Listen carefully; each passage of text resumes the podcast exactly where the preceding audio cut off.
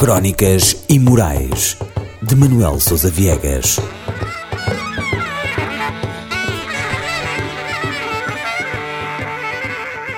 Proibido a fixar na parede.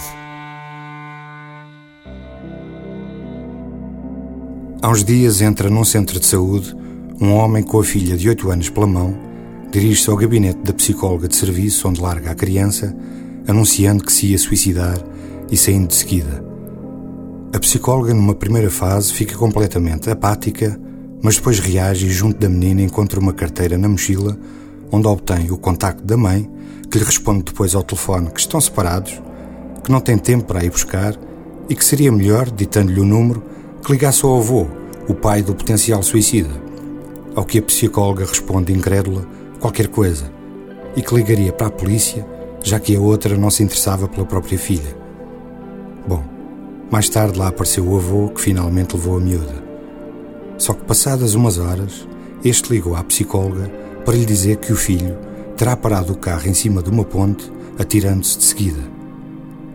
Mas a razão do telefonema é para dizer que terá caído dentro de uma embarcação, embrulhado numas cordas e numas velas, que lhe terão amparado a queda, como que por milagre. Telefona porque o filho está sem identificação, que estará na carteira que a psicóloga utilizou e que pode ter ficado no seu gabinete por esquecimento. É que partiu um braço e uma perna, está no hospital todo ligado e pede por favor que esta lá se desloque a levar a carteira. A psicóloga é minha amiga, está a contar-me esta história e o que se passou depois foi o seguinte: a carteira encontrou-a de facto esquecida, algures no chão, debaixo da marquesa no seu gabinete. Depois, chamou um estafeta para a entregar no hospital tendo escrito um bilhete com o seguinte: Folga em saber que se salvou. Espero, no mínimo, que tenha consciência do prejuízo psicológico que causou à sua filha e a mim. É que saí do centro tão nervosa que acelerei em vez de travar num semáforo. Apareceu um carro vindo da esquerda, guinei para a direita, o meu carro galgou o lancil e atingi com violência um cão cujo dono tinha entrado numa loja, deixando-o no passeio preso a um poste.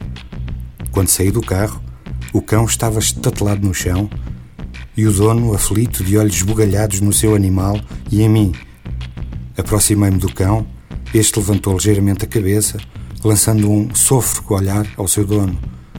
Depois lançou outro na minha direção e disse: Nem todos os cães têm sorte. Não disse, mas foi o que senti. Não sobreviveu. A minha amiga acabou de ler o bilhete que afinal não enviou rasgou-o ali em pedaços à minha frente e pediu-me que a levasse a casa. Encontra-se baixa médica e sem carta de condução. Crónicas Imorais de Manuel Sousa Viegas.